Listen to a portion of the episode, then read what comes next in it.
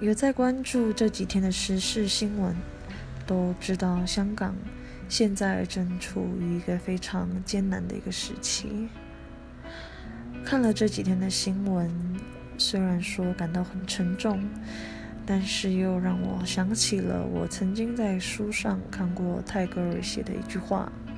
他这么说：“我愿我能在横过孩子心中的道路上游行，解脱了一切的束缚。”现在争取的自由，是为了保住往后孩子们、下一代能够自由的在这片土地的权利。所以，其实我虽然没办法为他们做什么，但是我的精神上是支持他们，也与他们同在的。香港家。